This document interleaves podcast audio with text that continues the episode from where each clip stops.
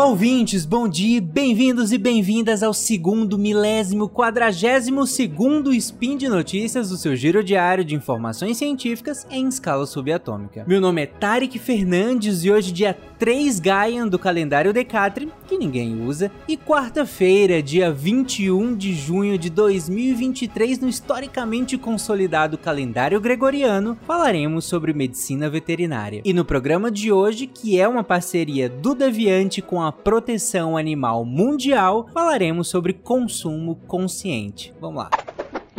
Speed Notícias.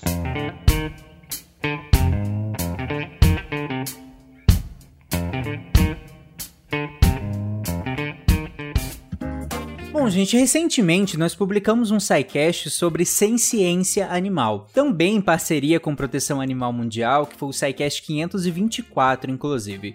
E nele a gente comenta sobre os problemas dos sistemas de criação, sobre as regras de bem-estar animal, a gente contextualiza historicamente, fala uma série de, de coisas. E uma das coisas que a gente cita naquele episódio, mas não aprofunda tanto, é a questão do consumo consciente. E aí eu quis trazer esse tema no contexto de uma campanha da Proteção Animal Mundial chamada Os Reis da Mesa. E a ideia central dessa campanha é entender que o, o, consumo de proteína animal ele tem um impacto gigantesco no bem-estar animal, porque para atender essa dimensão de demanda que nós temos hoje, nós precisamos manter sistemas industriais intensivos de criação e de abate de animais que não garantem muitas vezes nem um mínimo de bem-estar a esses animais, como a gente especificou lá no SciCast 524. Além disso, tem um impacto ambiental também desse consumo. Para vocês terem uma noção, só na Amazônia, cerca de 63% da área desmatada foi para a criação de gado, foi para abrir pasto. E aí, segundo dados aqui do Atlas da Carne de 2021.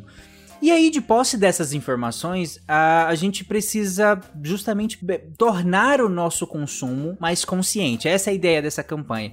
E como que a gente começa a fazer isso? Reduzindo o consumo de carne.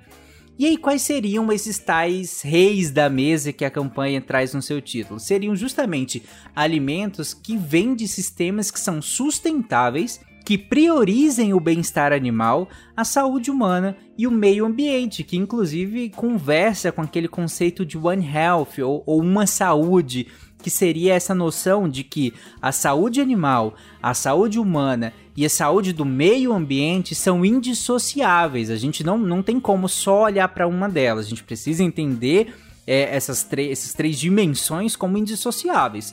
A gente precisa a, a, atingir as três se a gente quiser realmente avançar nesse sentido, né?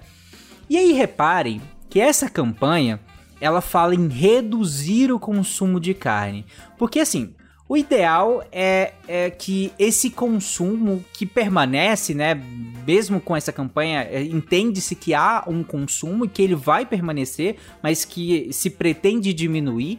Mas esse consumo que permanece, é, é interessante que ele seja feito, na medida do possível, claro, de produtos certificados para o bem-estar animal. Então, que sejam de sistemas que respeitem o animal, que respeitem seu espaço de vivência, o seu, espaço, o seu, acesso à luz natural, olha que coisa básica, né? É, o seu crescimento saudável e que tenha enriquecimento ambiental para esses animais é, tenham o, o melhor possível ali, pelo menos o mínimo melhor possível para que eles consigam viver. E aí, claro, o que eu tô falando aqui sobre esses sistemas de criação vale tanto para carnes de modo geral, quanto para ovos, leite e até mel também, viu? Então, assim, em resumo, essa campanha da Proteção Animal Mundial defende um consumo consciente, como diz o, o título da, desse episódio. E aí, só para contextualizar, eu vou trazer alguns dados é, de uma pesquisa recente que eu achei bem interessante, que em 2022, 67% dos brasileiros afirmam ter, ter diminuído o seu consumo de carne nos últimos 12 meses. E aí seria um aumento aí de 17 pontos percentuais, 17% em relação a 2020, quando 50% das pessoas já estavam comendo menos carne é, de modo geral, bovina, suína, aves e peixes também. E aí a maior parte dessa redução, é, dessa diminuição da, da, desse consumo é em decorrência da diminuição da porção de carne consumida por refeição.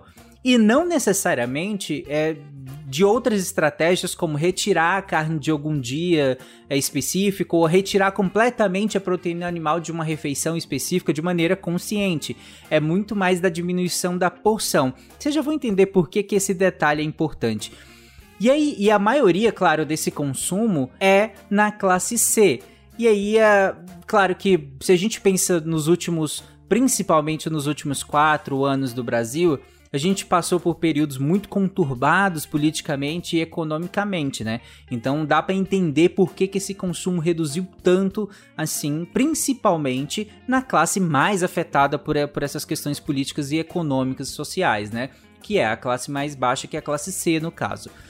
Mas aí a gente pode pensar que essa redução se explica completamente por questões econômicas e sociais. O que é um problema, como eu já, já falei, isso é de fato um problema, não é porque reduziu o consumo de proteína animal é, que a gente vai achar ok, já que essa redução veio de um problema econômico, um problema social, até porque essas pessoas não estão é, retirando a proteína animal por escolha própria, em uma escolha consciente e substituindo por outros alimentos similares nutricionalmente, na verdade não, estão tendo que tirar por conta do preço da carne.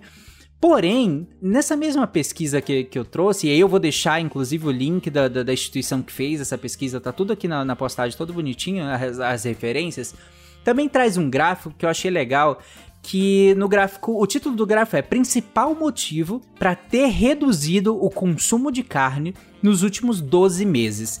E aí o principal motivo é 45% das pessoas reduziram o seu consumo de carne nos últimos 12 meses por conta do aumento, o aumento do preço. Então, aí tudo bem, corrobora o que a gente acabou de falar, né, sobre essa questão dessa da, da condição econômica, social que nós vivenciamos nos últimos anos.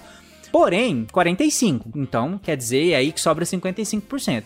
Em segundo, segundo colocado, 36% das pessoas falaram que reduziram para melhorar a saúde. E quando a gente vai descendo nos outros critérios, que é preocupação com os animais, preocupação ambiental, questões familiares, restrição alimentar ou alergias, motivos religiosos, enfim, quando a gente vai descendo e soma essas porcentagens, a gente pode inferir que 52% das pessoas reduziram o consumo de carne por vontade própria. Porque se elas reduziram para melhorar a saúde, por preocupação com os animais, por preocupação ambiental, por restrição, por uma série de, de outras características que não a questão econômica, então a gente pode talvez inferir que tem uma certa aí uma ingerência sobre essa decisão, tem uma vontade. Tudo bem, aqueles 45 que diminuíram porque o preço aumentou não, aqui é circunstância.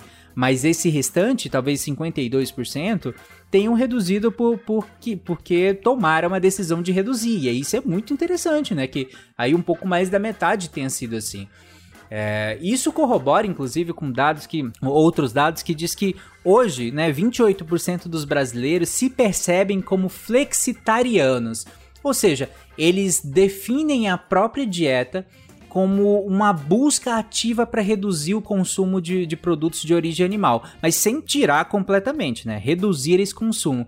Então quer dizer que para parte dessas pessoas, dessas pessoas, não foi só uma redução do consumo de proteína. Entendem que, que para se classificar como flexitariano, você não só reduziu o consumo, essa redução virou a parte definidora do seu comportamento alimentar. É muito mais, entendem isso? Que tipo, não é que eu tô só reduzindo. Essa redução pode ser gradual ou não, mas essa redução se torna parte do que eu sou enquanto consumidor de alimento.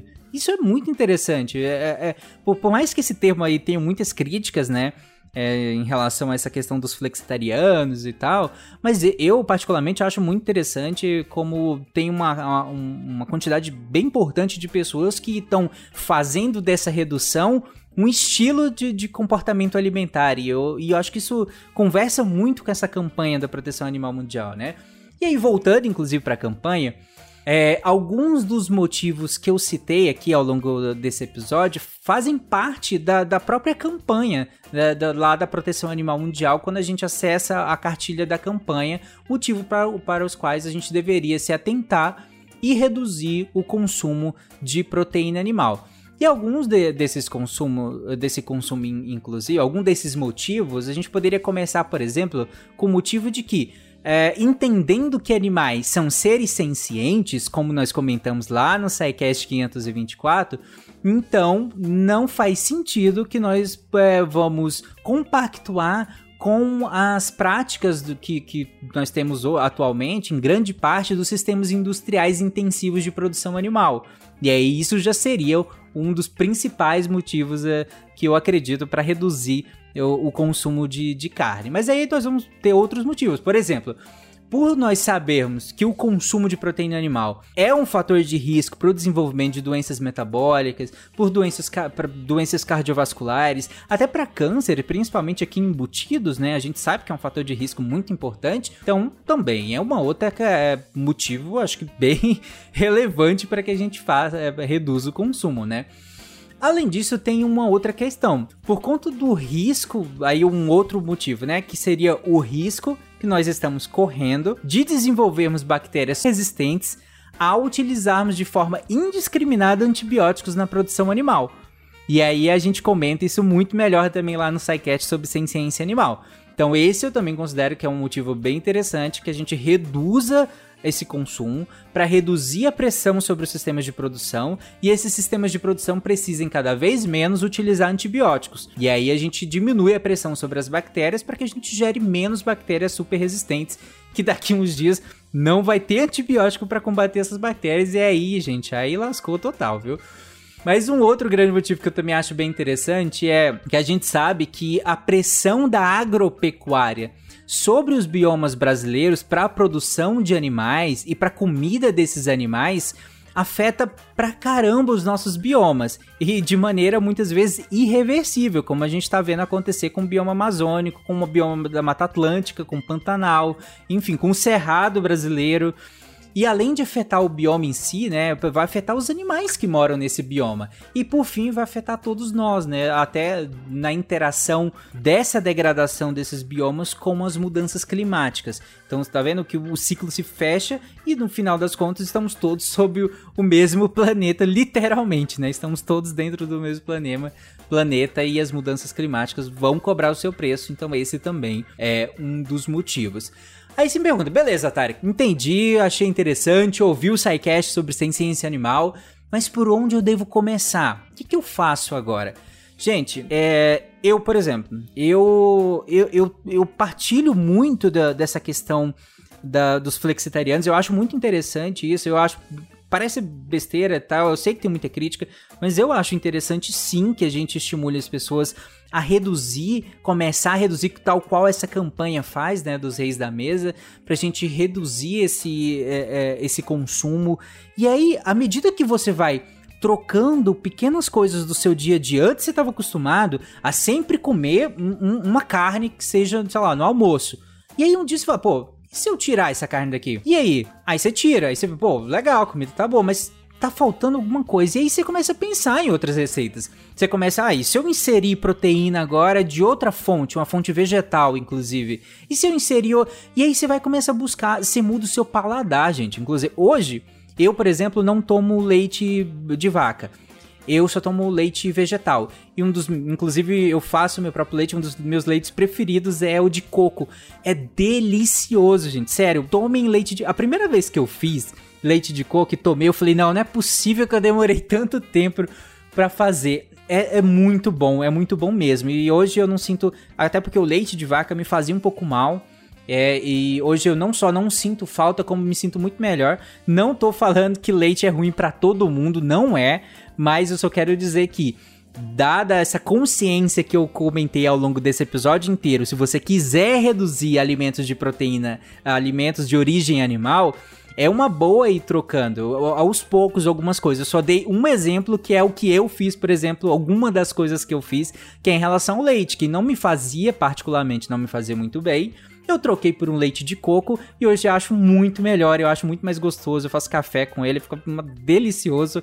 É só, só um dos exemplos, mas vai trocando aos poucos. Tem muita receita na internet, tem muita coisa legal. Inclusive, eu vou deixar é, linkado aqui nesse episódio o link da própria campanha Os Reis da Mesa, da Proteção Animal Mundial, e lá tem todo o embasamento dos porquês dessa campanha, mas também dicas de como melhorar a sua alimentação, como consumir de maneira mais consciente e reduzir o consumo de carne. Então eu vou deixar tudo lá, o passo a passo para você começar a fazer isso. Ah, e só, só pra terminar, eh, todo mundo que cozinha adora falar, de, de, é, é, igual pai de pet, né? Adora falar dos pets. Que eu, que eu também sou. Mas é, uma dica, gente, façam ceviche com coco. É muito gostoso também, igual muqueca. Muqueca vegetariana de banana da terra é deliciosa. Então, assim, por favor, tentem então, é, é, ler, ler, a campanha, tentem modificar um pouco uh, o, o, consumo, que eu acho que vai fazer muito melhor para sua saúde, para a saúde dos animais e para a saúde do meio ambiente também. Beleza? Então é por hoje é só. Todas as referências sobre o que eu comentei estarão na postagem desse episódio. Qualquer dúvida, qualquer indicação de receita vegetariana ou sua experiência pessoal com esse tema, entra lá na postagem desse episódio e deixa o seu comentário que a gente vai continuar debatendo, beleza? Então um grande abraço, lembrem-se de usar fio dental, comer beterrabas e amar os animais. Tchau, gente. Bom final de semana.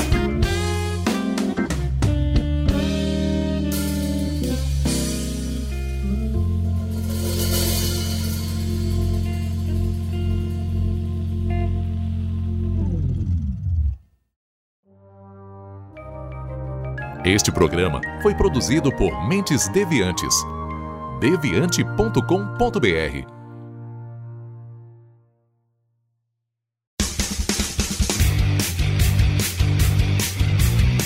Cortes, edição de podcast.